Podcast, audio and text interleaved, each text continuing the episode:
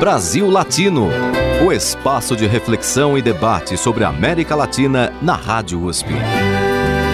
Apresentação Marco Piva. Olá, amigos e amigas do Brasil Latino, o programa que aproxima o Brasil da América Latina e a América Latina do Brasil. Toda segunda-feira trago uma entrevista sobre temas de interesse do nosso país e do nosso continente latino-americano. Na edição de hoje, eu converso com o jornalista Franklin Martins. Ele foi secretário de Comunicação Social da Presidência da República no segundo mandato do presidente Luiz Inácio Lula da Silva, comentarista político da TV Globo, da Rádio CBN e de outros grandes veículos da imprensa brasileira. Bem-vindo ao Brasil Latino, Franklin Martins. Um prazer estar aqui com vocês.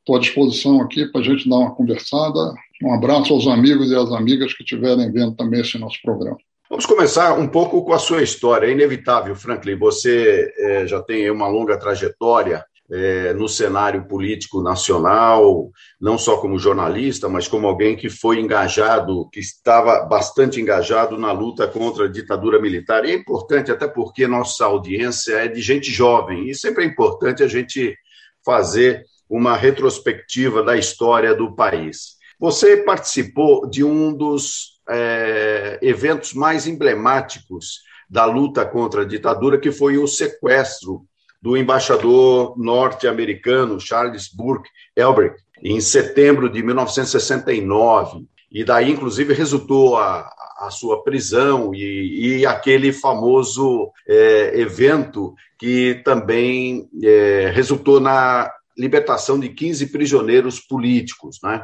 Inclusive, tem um documentário bastante interessante que eu já indico para os nossos ouvintes, que é o Hércules 56, que foi o avião que conduziu é, é, os prisioneiros políticos para o exílio. Eu queria que você falasse um pouco, é, Franklin, sobre esse momento que você viveu enquanto jovem, fazendo uma relação com esse atual momento do Brasil, que também tem aí muita, algumas pessoas, e principalmente estimulados aí por um governo de corte um pouco mais autoritário, em relação à, à questão da ditadura. Como é que você vê e compara um pouco essas épocas? Olha, eu tinha 15 anos de idade, eu era secundarista, estudava no Colégio Pedro II, no Rio de Janeiro, quando veio o golpe militar. Ele estudava no colégio de aplicação, tinha acabado de migrar do Pedro II para a aplicação. O golpe de 64 eu tinha 15 anos. E eu lutei contra a ditadura desde o primeiro dia. Para mim, a ditadura era um absurdo. Ela veio para derrubar um, um presidente da República. É, e por quê? Porque ele estava fazendo reformas, entende? Ele era a favor da reforma agrária, ele era a favor da reforma urbana. Ou seja, na verdade, o que, que ele estava, o Jango fazia, o João Goulart fazia, era tentar botar o povo na agenda política do país, entende? E por isso que ele foi derrubado. Dizer, e depois ficou claro, entende? Todos os documentos que vazaram depois, a participação do governo norte-americano que não admitia entende que o Brasil pudesse ter, um país grande como o Brasil, pudesse ter um governo progressista. Então, eu lutei contra a ditadura desde o primeiro momento, fazendo coisas como no Grêmio da escola atuando, juntando os estudantes, dizendo que nós tínhamos que lutar, ao mesmo tempo fazendo jornal da escola, jornal mural, teatro, excursão, festa, tudo. Ou seja, nós precisávamos do movimento popular, e no caso o movimento secundarista precisava se organizar. Depois, como estudante universitário, nos anos de 67, 68, participei ativamente da, da luta das grandes manifestações é, contra a ditadura, as manifestações de 68, eu era vice-presidente da União Metropolitana de Estudantes. Eu tive, vamos dizer, o, o privilégio de ver aquele momento de explosão monumental da juventude no Brasil, entende? Em todo o país, mas o epicentro foi o Rio de Janeiro, onde eu vivia, é, lutando pela democracia, pela é, para o fim da ditadura e a ditadura não se conformou com isso e ela veio com o golpe dentro do golpe, como se disse depois, com as cinco, que foi abrir o período do terror de Estado, onde se torturava, se matava, se dizia, era como se dissesse para a população: calem, fiquem quietos, porque nós fazemos o que quisermos e vocês não têm poder para nada. Se você pegar, a minha geração cometeu erros muito grandes.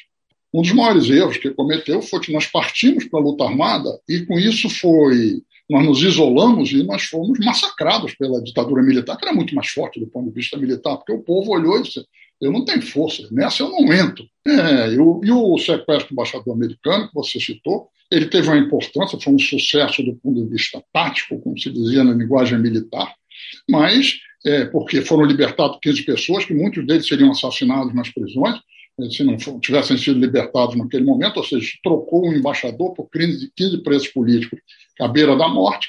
Então ele teve esse aspecto, mas evidentemente nós fomos sendo isolados e massacrados e tal. E isso mostrou que houve erro. Mas eu sempre digo que a minha geração cometeu muitos erros na luta contra a ditadura, mas ela não cometeu o pior de todos os erros, que é não lutar contra a ditadura. Porque quando você não luta contra a ditadura, contra uma ditadura, você está sacramentando a ditadura, porque o que a ditadura quer, no final das contas, é dizer o seguinte: não importa se vocês gostam de mim ou se vocês não gostam de mim, o que vocês têm é que ficar quieto.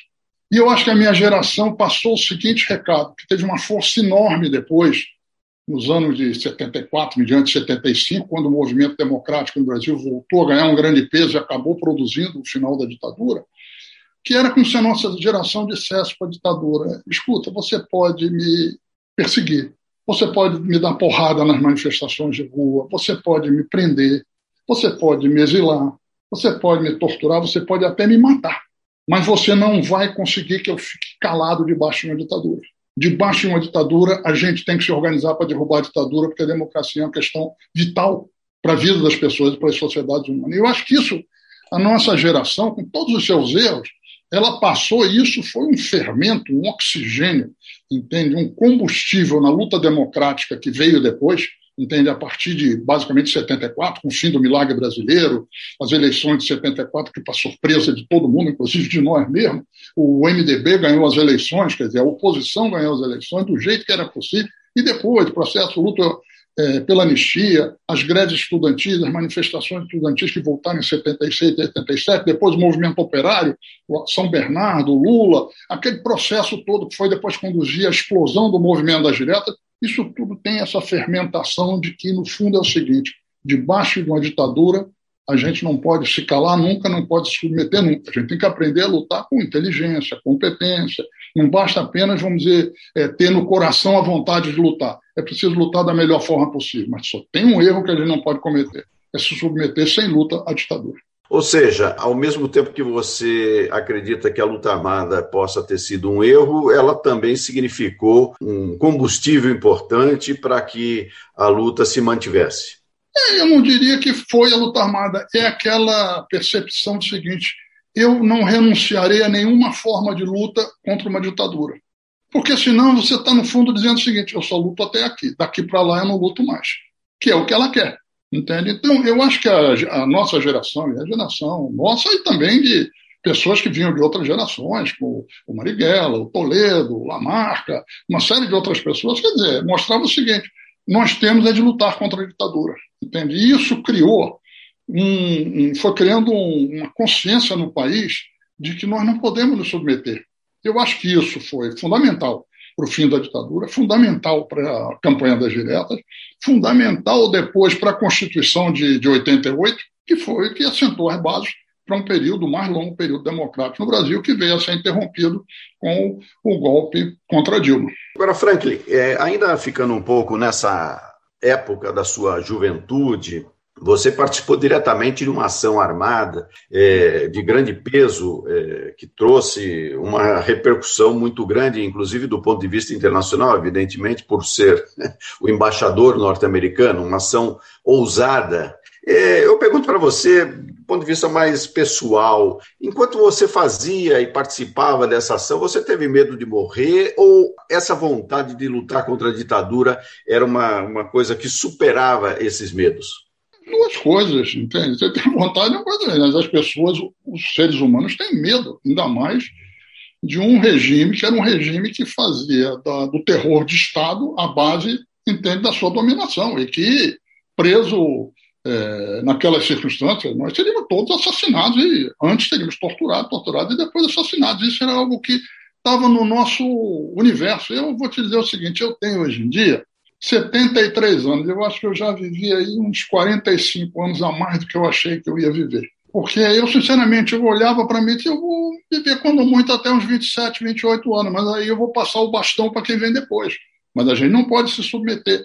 Então, é, é, é difícil você querer julgar as pessoas ou entender as pessoas com o padrão de hoje. Tem que entender com o padrão da época, que, que é a coisa seguinte: eu não quero viver debaixo de uma ditadura, eu não vou me submeter, eu serei um, um bosta, um titica se eu não lutar contra isso, entende? Quer dizer, é, essa geração tem uma coisa muito forte, mas tudo isso, volto a dizer, com muito medo. É evidente que tem muito medo. Eu, por exemplo, sou uma pessoa que foi. Eu vivi cinco anos e meio na clandestinidade e cinco anos e meio no exílio. Eu tive preso por causa do movimento estudantil dois meses, mas nunca fui preso no período de luta armada. Eu tive sorte, muita sorte. Mas, como diziam na minha época, a sorte só ajuda o bom goleiro. A bola só bate na trave se o bom goleiro fechar o ângulo. Né? Quer dizer, então, eu tenho também algum mérito nisso. Mas, fundamentalmente, eu tive muita sorte, porque o normal, a maioria de todos nós que lutou, foi de ser preso, ser torturado, grande parte ser assassinado depois das torturas, entende? Quer dizer, isso era, era, vamos dizer, estava dentro do horizonte de quem lutava. O importante é que, apesar disso, aquela geração não se submeteu e foi ser o fermento do que veio depois. É, inclusive, eu recupero aqui uma frase que você disse na Bienal de Brasília, em abril de 2014. Eu vou, vou ler aqui para os nossos ouvintes. Né? Você disse o seguinte: tem gente que diz que a ditadura não foi brava assim. Mas você não disse se uma ditadura é branda porque morreu mais ou menos gente, e sim por ter amordaçado o país, impedido as pessoas de se expressar. A essência da ditadura é: me aplaude que você vai se dar bem, me enfrenta que você vai para os quintos dos infernos. Quer dizer, você aí resume bem esse pensamento de que era preciso, naquele momento, lutar, seja da forma que fosse, né? Você é, comentou dos cinco anos e meio de exílio e dos cinco anos e meio de clandestinidade. Pegando a sua passagem no exílio, especialmente pelo Chile, como é que você viveu aquela época no Chile, de, daquele momento, daqueles tempos de Salvador Allende? Olha, a minha experiência no Chile é muito diferente da experiência da maioria dos brasileiros que teve asilado no Chile, porque, eu, em tese, eu fui ao Chile para, de passagem, voltar para o Brasil clandestino. Eu cheguei no Chile em 1970, janeiro, ou seja, os primeiros dias do governo Allende. E acabou que eu não consegui voltar para o Brasil, porque as quedas no Brasil eram muito grandes, etc. E me disseram, não, fica aí pelo Chile. Aí eu fui, fiquei no Chile em 71, 72 e comecei em 73. E voltei clandestino para o Brasil. Então, quando veio o golpe contra o Allende, entende, em setembro de 73, eu já estava no Brasil, clandestino de novo, entende? Eu não estava mais no Chile. Então, a minha experiência é uma experiência muito diferente. Agora, o Chile, para mim, foi uma experiência extraordinária, porque o Chile vivia um momento de enorme ebulição, de enorme vocação democrática e, ao mesmo tempo, uma reação brutal da direita chilena, apoiada pelos Estados Unidos, como ficou claro em todos os documentos posteriores, que não admitiam. É um problema que tem as nossas elites, entre aspas, elas têm uma enorme dificuldade para admitir que os países latino-americanos possam ter oportunidade para o povo mais pobre, que o povo mais pobre possa ir para a escola, possa ter saúde, possa ter emprego, possa ter salário e que possa ter democracia, porque só se garante isso tudo se o povo puder votar. Então, o que, que acontece? Eles foram para o golpe.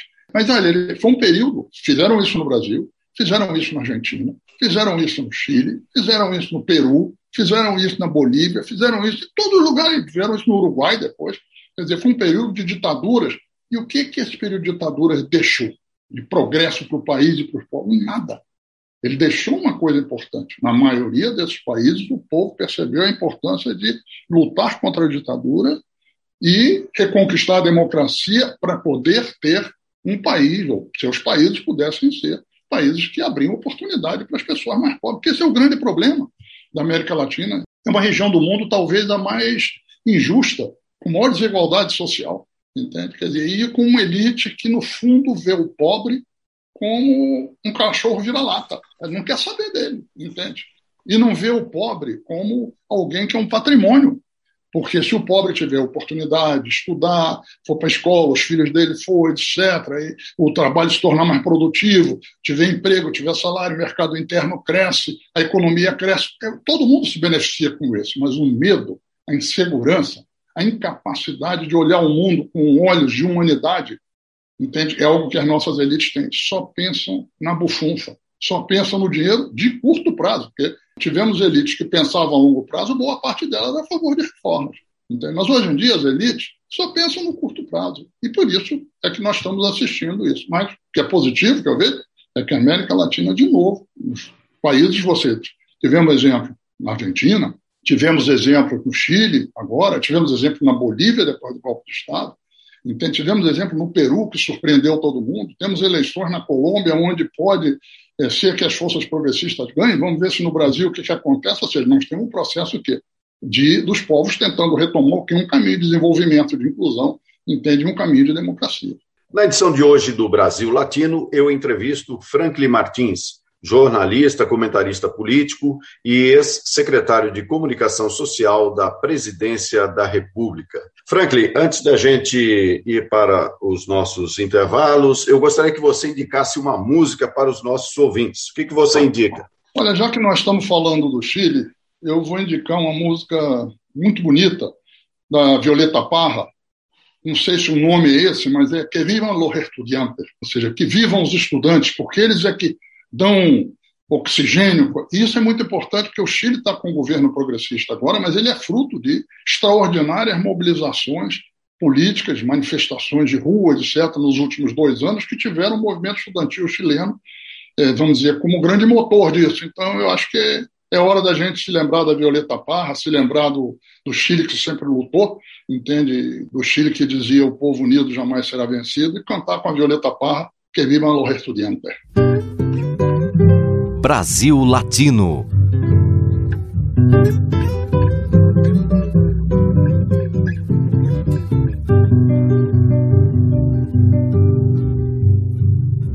Que vivan los estudiantes, jardín de nuestra alegría. Son aves que no se asustan de animal ni policía. Y no le asustan las balas ni el ladrar de la jauría. Caramba y zamba la cosa, que viva la astronomía.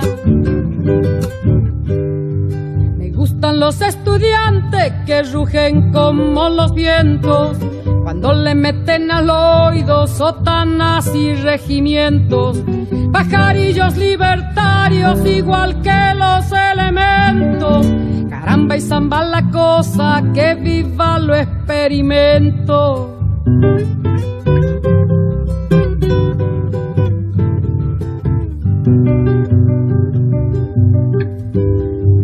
Los estudiantes porque levantan el pecho cuando le dicen harina, sabiéndose que es afrecho, y no hacen el sordo mudo cuando se presente el hecho. Caramba y zamba la cosa, el código del derecho. Me gustan los estudiantes porque son la levadura, que saldrá del horno con toda su sabrosura para la boca del pobre que come con amargura. Caramba y zamba la cosa, viva la literatura.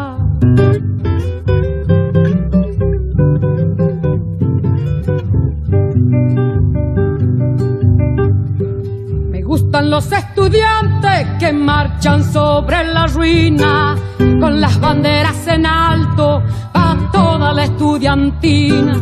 Son químicos y doctores, cirujanos y dentistas. Caramba y zamba la cosa, vivan los especialistas. Gustan los estudiantes que con muy clara elocuencia a la bolsa negra sacra le bajo las indulgencias. Porque hasta cuando nos dura, señores, la penitencia. Caramba y zamba la cosa, que viva toda la ciencia. Caramba y zamba la cosa, que viva toda la ciencia.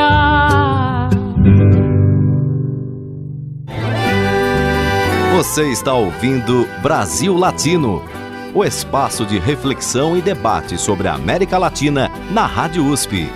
A apresentação: Marco Piva. E voltamos com Brasil Latino, o programa que aproxima o Brasil da América Latina e a América Latina do Brasil.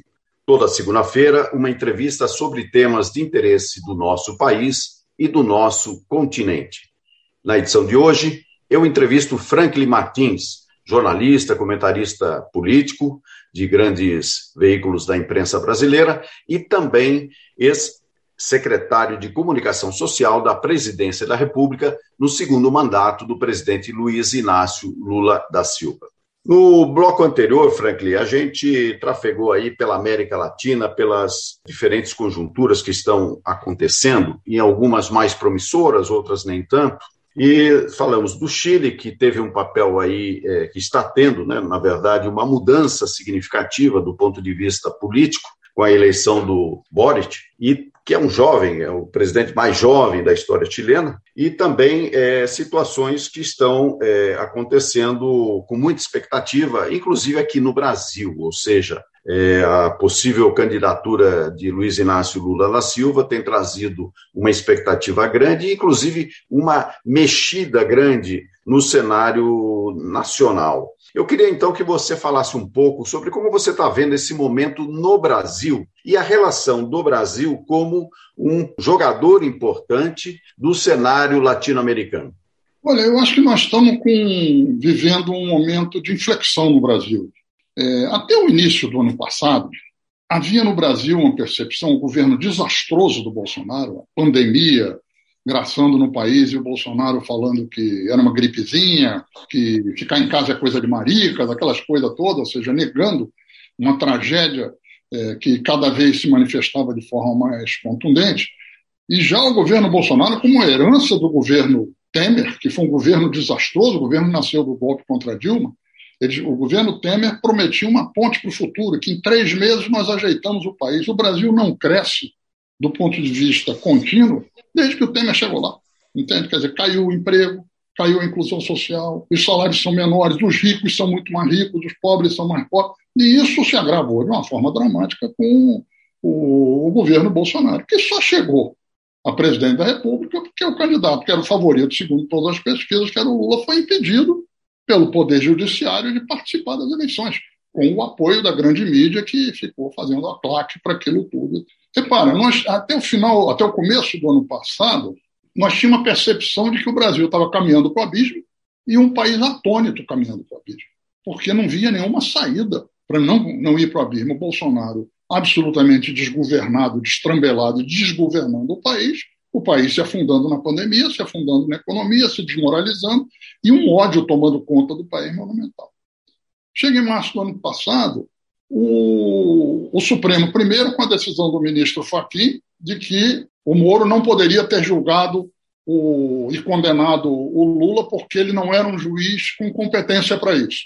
O Fachin fez isso tentando com mão de gato salvar ali o Moro, porque já estava evidente que o Supremo tinha, tinha chegado amadurecido e percebido a partir das revelações do conluio criminoso entre o Moro e a Procuradoria, entre o Moro e a Operação Lava Jato, ou seja, eles jogavam juntos, não era um juiz e duas partes. O juiz e uma das partes era a mesma coisa, ou seja, era um processo politizado, entende? De usar o judiciário como, como se fosse um partido político para excluir da vida política é, personagens, um ex-presidente da República, aliás, o ex-presidente da República, que saiu com a maior taxa de aprovação popular da história do Brasil. Quer dizer, então, quando o Fachin faz aquela coisa, ele achava que ia tentar impedir de que fossem para cima do Moro.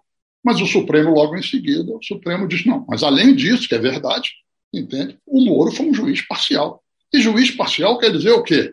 Um juiz que agiu motivado por interesses que não têm a ver com o direito, interesses próprios, interesses políticos, como ficou evidente. Entende? Com o acerto dele com Bolsonaro depois, ter sido ministro do Bolsonaro depois. Ou seja, era parte de uma grande armação. Entende? Que no fundo, no fundo, essa grande armação, eu volto a dizer, é um problema das nossas elites que tem muita dificuldade de aceitar que a política no Brasil ela tem que discutir a questão da inclusão social, do emprego, do salário, das oportunidades, de mais escola, de criação de oportunidade para os mais pobres, de cotas, uma série de coisas, como fizeram os governos progressistas. Eles não aceitam isso, eles querem assim. Sabe que eles, eles, é mais ou menos como se eles dissessem o seguinte: eu até gostaria de governar por mais pobres, mas não dá. Os pobres não cabem no Brasil. Entende? Então é o seguinte: eu governo com um terço, que é o que dá, e os outros dois terços se virem. Depois vão dizer que o brasileiro tem complexo de vira-lata. Experimenta pegar um cachorrinho de madame, deixar ele cinco dias sem comer e soltar ele na rua para ver se ele não vai virar lata igualzinho ao vira-lata que já está na rua. Claro, está com fome. Não tem oportunidade, vai tentar sobreviver. Então, essa dificuldade da nossa elite de entender isso acabou produzindo uma situação, porque nos governos progressistas, o que, é que os governos do Lula e da Dilma mostraram? Independente de erros aqui, erros ali, etc., mostraram uma coisa: que o pobre, longe de ser um problema, ele é um patrimônio.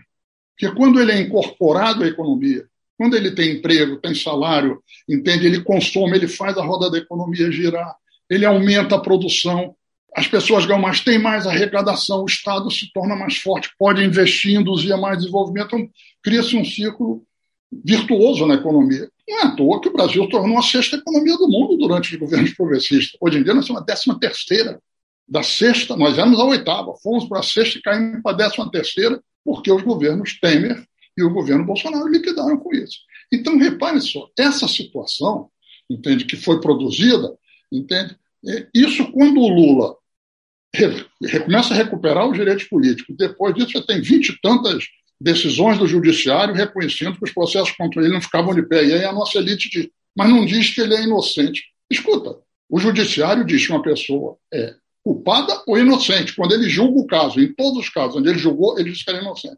Quando ele não julgou, porque ele chegou à conclusão, não, não cabe julgar, porque a denúncia não se sustenta, é fraca, ele está dizendo que a pessoa não é culpada. Quem não é culpado é inocente, entende? Então, essa coisa veio, hoje em dia no Brasil, você vê o quê? A diferença entre o Lula e o Bolsonaro. A diferença entre o Lula e os outros líderes políticos. O Lula vai ao exterior, ele é recebido como honras de chefe de Estado, porque as pessoas se lembram da participação dele e sabem que ele é um homem articulado com a democracia. As pessoas se lembram dentro do Brasil que durante os governos dele, o que, que teve de atentado à democracia? Zero. Pega o governo Bolsonaro e vê o que, que teve. Pega o, o, esse rapaz, o Moro, o que, que o Moro quer? O Moro é como é que ele usa o judiciário para fazer política. Então, reparem só, você vai criando a percepção no Brasil, e eu acho que nós estamos vivendo isso. A percepção que só existe uma saída para nós terminarmos com esse desgoverno, e quanto mais cedo terminar, melhor. O problema é que ainda temos que aguentar até o final desse ano. É eleger o Lula presidente para o país dar a volta por cima. Isso se dá num momento onde, na América Latina, chegando na questão, num momento onde, na América Latina, existe essa percepção. Acho que o mais simbólico disso foi a vitória do Arce na Bolívia, entende? Deram um golpe de Estado, tudo orquestrado, tiraram é, o governo indígena, progressista, etc. Mas não, eles não seguraram a situação, ou seja, porque o povo tinha tido, igual que no Brasil, a experiência de que podia ser melhor, não estava condenado a viver na lama. Ele podia ter oportunidade, etc. Então o povo deu a volta por cima. E o Brasil, o povo está dando a volta por cima, como deu na Argentina, como está dando no Chile, entende? Como deu no Peru, como eu espero que dê na Colômbia. Ou seja, uma compreensão seguinte, que democracia só existe com inclusão social. Você falar em democracia e querer manter dois terços da população no lixo, isso não se segura. E aí o que eles fazem? Vão para a ditadura, que é o que eles fizeram com a ditadura militar e quiseram fazer com o Bolsonaro e o Temer ao romper com o pacto democrático da Constituição de 88 e partir para uma aventura golpista. Olha, eu acho lamentável com uma pessoa como o Aécio Neves, que depois se revelou em que, que o Aécio estava metido, entende? Uma pessoa como o Aécio Neves perde uma eleição, não tenha sabido perder a eleição e continuar na disputa política. Já no dia seguinte, começa a fazer o quê? Ele começa no dia seguinte a questionar as eleições, tentar invalidar as eleições, aí começam as alianças com quem? Com o Eduardo Cunha. Olha só, eles seriam a nova política, Eduardo Cunha e Aécio Neves, os dois metidos até medula na corrupção, nas maletas de dinheiro, nas coisas, etc. Quer dizer, isso, esses caras é que deram um golpe no Brasil, entende? Por quê? Porque interessava a nossa elite qualquer coisa, como foi interessar depois do Bolsonaro.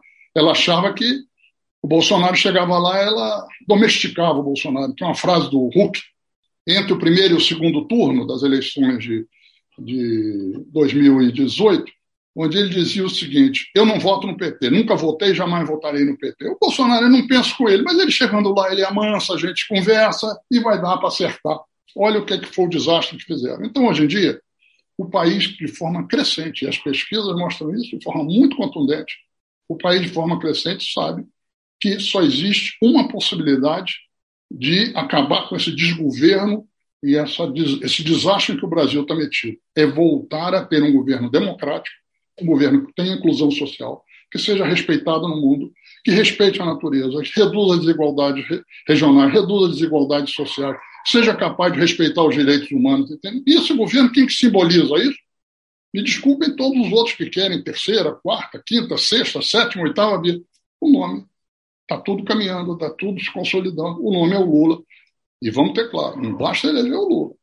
Vai precisar eleger um Congresso que, ao invés de sabotar a política de inclusão social, seja um Congresso, um parlamento que impulsione, que esteja de acordo, porque não dá para governar sem o parlamento, a não ser que você queira partir para a ditadura.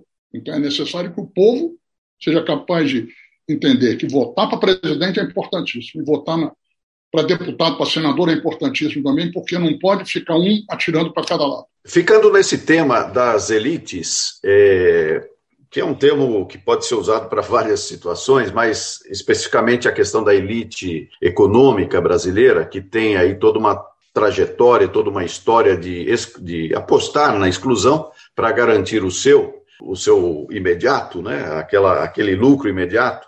É, se fala muito de uma terceira via, né? Você até citou é, que pode ter uma terceira, uma quarta, uma quinta via e tal. Mas parece que essa, é, esse pedaço da elite, pelo menos, é, aposta na tese da polarização, ou seja, como se houvessem dois campos é, extremistas e que, de certa forma, é, você teria que é, aplacar essa situação, conduzindo o país para o centro. É uma tese que, inclusive, se expressa muito na imprensa, né?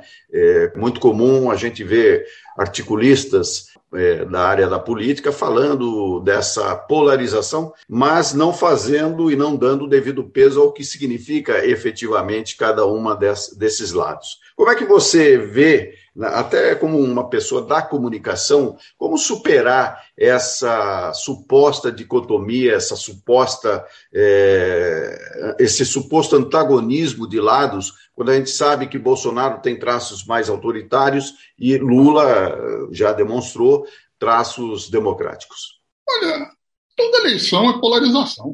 Eleição não é um pouquinho de cada coisa. Toda eleição é uma polarização. São escolhas que o país, que o eleitorado, que a população faz. Se eu quero ir para cá ou se eu quero ir para lá. Isso pode ser feito num clima de maior respeito e num clima de maior enfrentamento. Nós temos no Brasil experiências dos mais variados tipos. Mas polarização é algo que é da essência da natureza da eleição. Mas por que, que a nossa mídia fica falando da polarização? Porque ela quer uma coisa que não, é, não seja o que é o Bolsonaro, que é a polarização, o lado do que está aí, e não seja o Lula, que é o lado do quê? Da experiência positiva, inclusiva, é, de felicidade, de promessa, de esperança que o Brasil já teve. Entendeu? Então ela não quer, ela quer botar alguém aqui no meio, só que ela não está conseguindo. A nossa mídia fez, ela tem uma grande dificuldade de entender que o Brasil, quando foi 1930, votaram nas eleições 5%, foram lá votar nas urnas 5% dos brasileiros. Depois, em 1945, votaram 13% dos brasileiros, que se incluiu as mulheres, os trabalhadores começaram a participar mais. Eleição do Jânio, em 60, foram 17%. As eleições, depois que se deu o direito de voto analfabeto, que se reconheceu o direito de voto analfabeto, deram um salto com a Constituição de 88, com a Constituição Democrática, passou para 40 e tantos. O Lula e a Dilma foram eleitos, no primeiro turno foram votar 56, 57% dos brasileiros. O que quer dizer isso? As eleições lidam com o problema das multidões, quem não lidar não tem futuro nas eleições. Qual o problema das nossas elites? Elas gostariam de ter eleições, mas não lidar com os problemas das multidões. Por que, que o PT elegeu quatro, venceu quatro eleições seguidas e veio o golpe de Estado? Quer dizer, eles aí, o que, que eles olham? Nós não vamos conseguir derrotar esse cara. Então nós temos que esculhambar a política, desmoralizar a política, que foi o que foi sendo feito pela Lava Jato. Desmoralizar a política. A política não vale nada, é tudo uma sujeira. Tem corrupção na política, claro. Está aí o Aécio, está aí o Eduardo Cunha. Não vou ficar citando nomes, porque nosso programa é reduzido, tem gente, mas é o seguinte: corrupção na política sempre tem, tem que ter medidas de combate a isso, tem, quando tiver prova, tem, mas o que eles fizeram foi assim, vamos dizer assim, a corrupção é um lado, O outro não tem nada. E a experiência mostrou que não tinha. Então, o que, que acontece? Com isso, eles tentaram driblar a discussão dos grandes problemas das multidões. O Aécio foi para as eleições achando que podia se dar bem, mas o que, o Aécio propunha? O Aécio, no fundo, propunha o seguinte: vamos, com mãos de tesoura, cortar saúde, educação, programas sociais, vamos cortar tudo. Não conseguiu ganhar a eleição. Entende? O Bolsonaro ganhou a eleição porque tiraram o Lula e o Bolsonaro não abriu a boca sobre nada, porque a imprensa ele não foi a debate. O Lula, quando não foi um debate em 2006, a TV Globo deixou a cadeira dele vazia lá, e a meu ver, corretamente, o Lula tinha que ter ido. Em 2018, o Bolsonaro não ia a debate, não acontecia nada. Por quê? Ele não precisava debater. Porque, como disse o Hulk, que eu falei pô, eles achavam que chegando lá eles domavam o Bolsonaro. Domaram? Não, se afundaram junto com ele. Então, hoje em dia, nós temos uma eleição polarizada, não é entre dois extremos, não. É polarizada entre uma experiência democrática que o povo brasileiro teve, inclusiva, e que o Brasil cresceu, se tornou um país mais tranquilo, se tornou um país melhor, mais respeitado no mundo, de um lado, e isso está simbolizado no Lula, e um país devastado pela pandemia, pelo ódio, pela exclusão social, pela destruição do Estado e pelo enriquecimento de uma minoria de uma forma alucinada, mas sem reajuste do salário mínimo, sem mais emprego, um desemprego monumental. Quando a gente vai na rua hoje em dia, nas grandes cidades, é uma coisa triste. De manhãzinha, a quantidade de gente dormindo na rua. E não são drogados dormindo na rua, não. São trabalhadores que não têm emprego. São os filhos dele, muitas vezes, as mulheres dele, muitas vezes, também trabalhadoras que não conseguem emprego uma situação de devastação do país. Eu acho que isso é que está em jogo. Isto é uma polarização? Não. O Estadão, em 2018, dizia que era uma escolha difícil entre o Lula e o Bolsonaro. Eu acho que é uma escolha muito fácil. O povo brasileiro está descobrindo isso. É uma escolha muito fácil. E ele voltará para tirar esse desgoverno daí. E a nossa elite poderia ter um pouquinho de inteligência que fosse além dos juros que ela ganha, que fosse além do, do, do quebradinho que ela ganha, etc., e pensar o seguinte: o que, que eu quero para o meu país? Quero um país onde o povo exista, onde o povo esteja excluído. O país onde o povo está excluído pode ser um país grande, pode ser um país respeitado, ou será um país que é um párea no mundo como nós somos hoje em dia? São opções que tem que fazer. É isso que está colocado nessas eleições. Na edição de hoje do Brasil Latino, eu converso com Franklin Martins, jornalista e ex-comentarista político da TV Globo. Franklin, antes da gente ir para o nosso último bloco, eu gostaria que você indicasse uma música para os nossos ouvintes.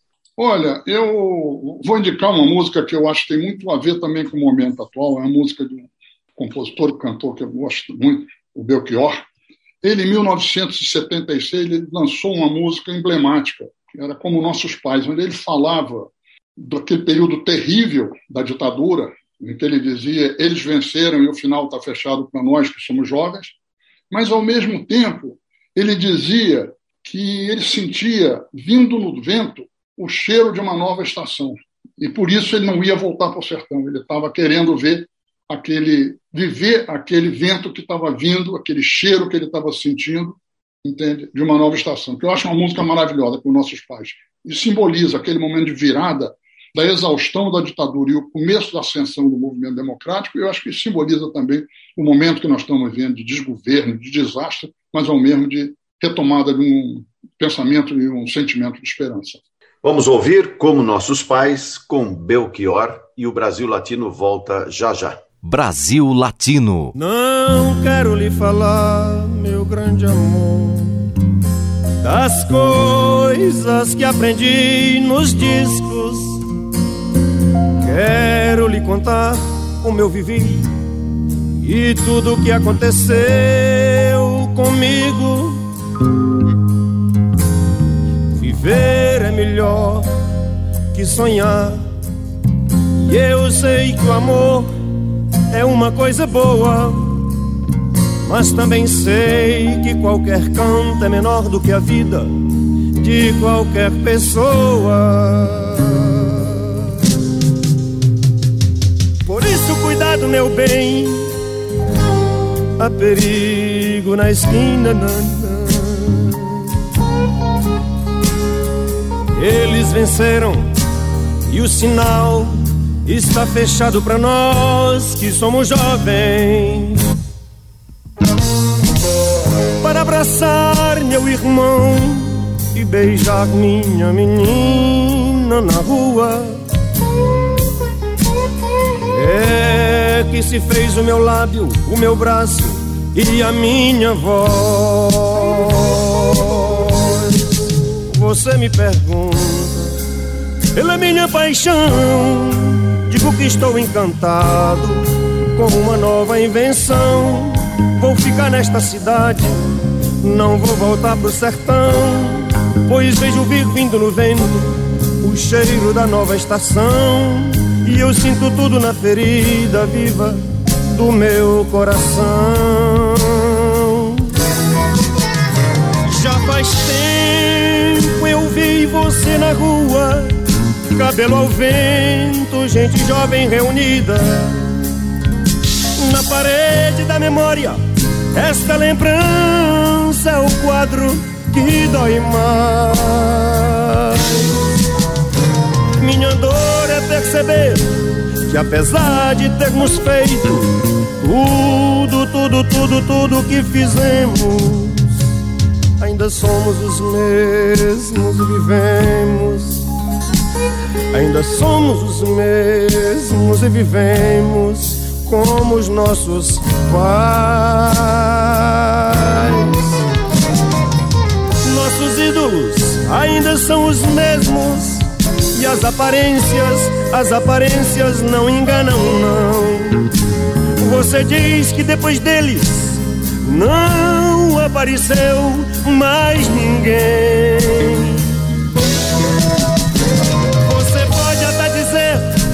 Estou por fora, ou então que eu estou enganando. Mas é você que ama o passado e que não vê é você que ama o passado e que não vê que o novo sempre vem. E hoje eu sei, eu sei que quem me deu a ideia de uma nova consciência e juventude está em casa, guardado por Deus, contando seus metais. Minha dor é perceber que apesar de termos feito tudo, tudo, tudo, tudo que fizemos, ainda somos os mesmos vivemos. Ainda somos os mesmos e vivemos. Ainda somos os mesmos e vivemos como os nossos pais. Na, na, na, na. Na, na, na, na, na. Na, na, na, na. Na, na, na, na, na.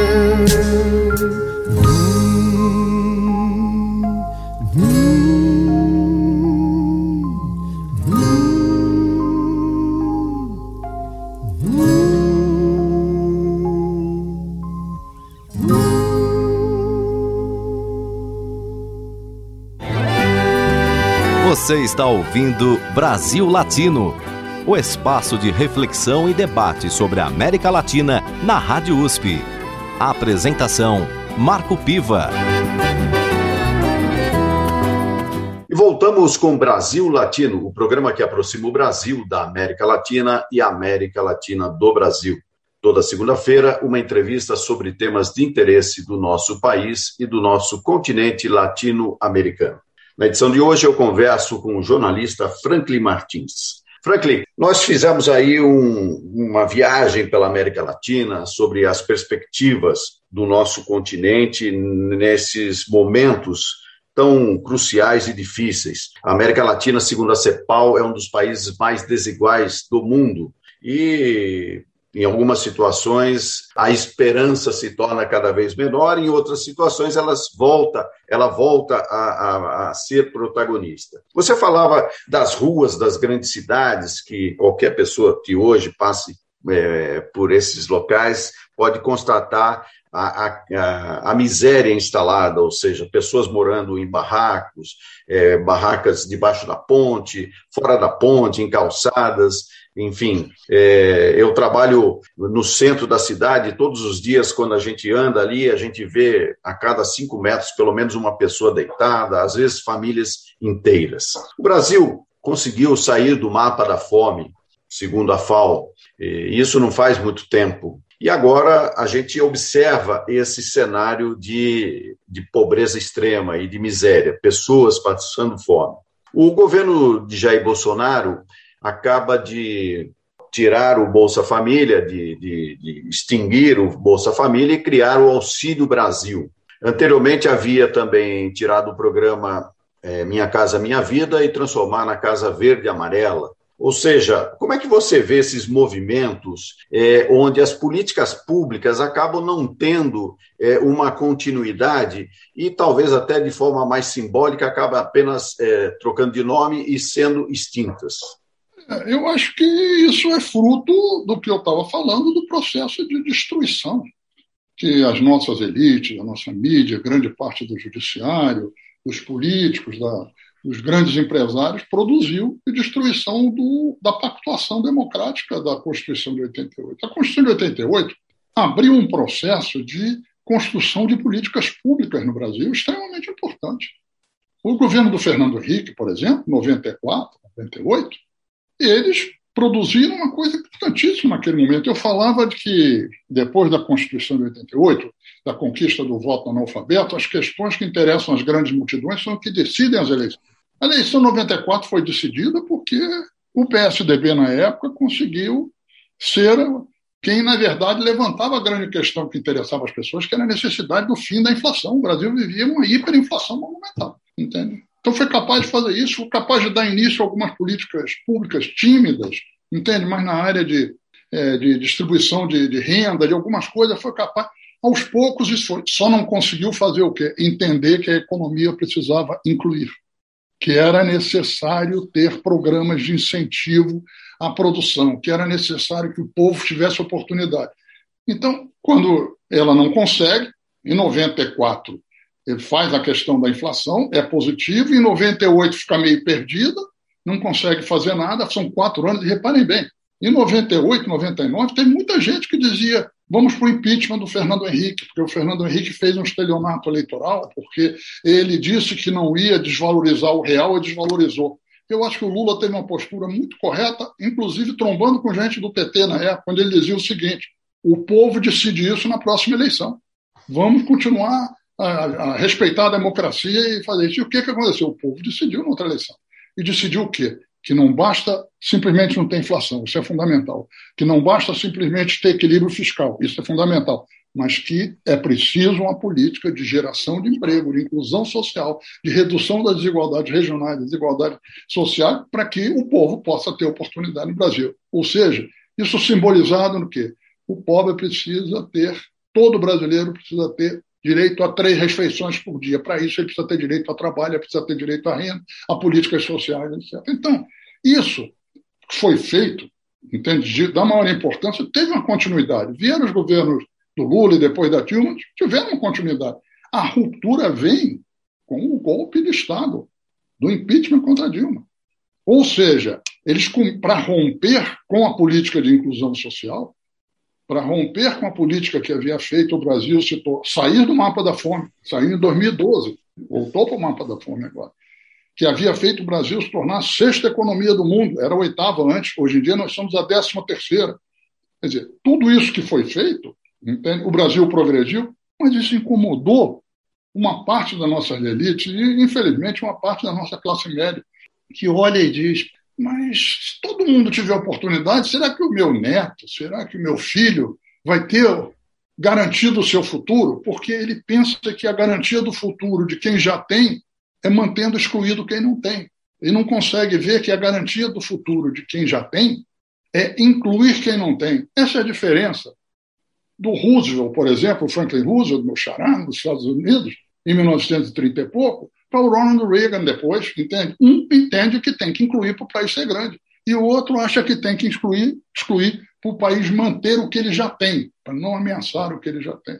Então, é um processo das políticas públicas que nós estamos vivendo. Essas eleições, eu acho ano que vem, é, no fundo, vamos definir também se vamos voltar a ter continuidade nas políticas públicas. Reparem só, não são questões menores que estão em jogo nessas eleições. Não é só o Bolsonaro. O Bolsonaro é a cabeça do mal, ele é a força do mal, é a expressão do mal, é o retrato do mal, mas os retratos são passageiros. O que tem que se mudar não é apenas o retrato do mal. O que tem que se mudar é a política que exclui dois terços da população. E isso é que vai estar em jogo. São as grandes questões que afetam as multidões. O que vai estar em jogo é isso. Então, nós temos a oportunidade o quê? Seria muito bom se a nossa elite, se certos setores da política de centro-direita, por exemplo, eu lamento, acho que o PSDB teve bons momentos. O PSDB foi um partido de direita, entende? Excludente, entende? Ele não era, ele tinha dificuldades para tentar juntar, entende? A coisa que o Fernando Henrique na cabeça tinha de que não pode ter Estado, o que é um erro, entende? O Fernando Henrique foi inteiramente contaminado pelo neoliberalismo do Ronald Reagan, ao invés de ser um cara que se ancorava, entende, na ideia do estado de bem-estar social do Roosevelt, entende? Ele só pegou, ele foi o homem do momento, entende? Cometeu erros, eu acho que hoje em dia deve, inclusive, admitir isso, deve perceber isso. Mas reparem só, nós temos que ver é que para ter continuidade, firmeza, construção. O Brasil não pode crescer 20 anos com democracia inclusão e depois ter 10 contra. Ele tem que ter, todo mundo tem que entrar com isso. A nossa elite, os nossos partidos políticos de direita, que não são partidos de esquerda, mas que são democráticos, têm que entender que tem que respeitar os interesses da maioria da população. Tem que respeitar a democracia. E para isso tem que incluir. Incluir não é comunismo, não. Incluir é essencial para a democracia. O que está em jogo é se nós vamos ter democracia com inclusão social ou se vamos partir para consolidar um quadro. Consolidar não, naufragar ainda mais num quadro de exclusão social, entende? E de ataques à democracia, onde o país explode. Nós temos que escolher o que, que nós vamos ser. O que, que nós queremos ser? Nós queremos ser um país produtor de commodities ou nós queremos ser um país com indústria também? Queremos ser um país que inclui ou um país que exclui a maioria da população. Queremos ser um país que dá oportunidade ou um partido, um, um país que joga as pessoas na rua. O que, que nós queremos ser? Nós queremos ser um país para todos ou nós queremos ser um quintal dos outros, que é o que estão fazendo hoje em dia? Eu acho que essas são as questões que estão colocadas. E ainda então, nesse ponto, e já para a gente caminhar para o final, Franklin, da nossa entrevista, eh, qual é o papel da ciência, da tecnologia e da educação para se ter um projeto de desenvolvimento autônomo que saia dessas armadilhas eh, que o país está colocado? Olha, o Brasil tem um sério problema de um déficit educacional. Para ter ideia, a primeira universidade no Brasil foi surgir em 1930, por ali. Enquanto no, na América Espanhola, as universidades de, do, do, México, de Lima, eram 1.500 e tanto, entende? Quer dizer, no Brasil existia uma explosão educacional brutal. Isso em grande parte no século XX, foi sendo vencido justamente pelo crescimento, como eu estava falando, da participação política de certos setores da elite. São Paulo, nesse aspecto, teve um, um papel muito importante, setores da elite compreendendo a importância da universidade. Então é o seguinte: ciência, tecnologia, educação são indispensáveis para o Brasil ter um trabalho mais produtivo. E o trabalho mais produtivo é indispensável para o Brasil poder ocupar o lugar que, pelo seu tamanho, pela sua grandeza, pela sua diversidade, pela sua riqueza, ele pode e deve ocupar no mundo. Então é necessário investimentos maciços em ciência tecnologia, ainda mais na virada da sociedade da informação e do conhecimento que nós estamos vivendo. Tem tudo isso, mas isso precisa de investimento. Isso, quem vai fazer isso? É o Estado quem vai fazer. Não é o Estado fazendo tudo, não. É o Estado induzindo, tendo programas que façam isso, é o Estado fortalecendo as universidades, é o Estado fortalecendo a diversidade, é o, o Estado tendo capacidade de entender que a riqueza do meio ambiente é um patrimônio monumental do Brasil e que não pode deixar passar boiada. Quer dizer, é preciso pensar o Brasil com vista grande, não com a vista da elitezinha pequena. O grande folclorista brasileiro, Câmara Cascudo, costumava dizer que o melhor do Brasil é o povo brasileiro. Eu acho que se a gente entender isso, a gente começa a ter uma boa embocadura para resolver os problemas do Brasil. O melhor do Brasil é o povo brasileiro. E sem o povo brasileiro, o Brasil vai para o vinagre. Agradeço muito a participação do Franklin Martins, jornalista, comentarista político, é, ex-secretário de Comunicação Social da Presidência da República, que participou aqui do Brasil Latino. Muito obrigado, Franklin, pela sua participação. Um abraço aí, muito obrigado por tudo. Terminamos por aqui mais uma edição do Brasil Latino, que vai ao ar toda segunda-feira, às 5 da tarde, pela Rádio USP FM 93,7 São Paulo e 107,9 em Ribeirão Preto. Nosso programa tem a produção de áudio de Benê Ribeiro, produção de Alexandre Veiga, assistente de produção Ítalo Piva e curadoria musical Carlinhos Antunes. Você pode ouvir todas as edições do Brasil Latino em formato de podcast em soundcloud.com brlatino e também nas principais plataformas de áudio. Acompanhe conteúdos exclusivos na nossa página no Facebook. Basta procurar por Brasil Latino. E se quiser falar com a gente, escreva para ouvinte@usp.br, repetindo ouvinte@usp.br. O Brasil Latino fica por aqui e eu espero sua audiência em nossa próxima edição. Um abraço latino-americano e até lá. Você ouviu Brasil Latino, o espaço de reflexão e debate sobre a América Latina na Rádio USP. Apresentação Marco Piva.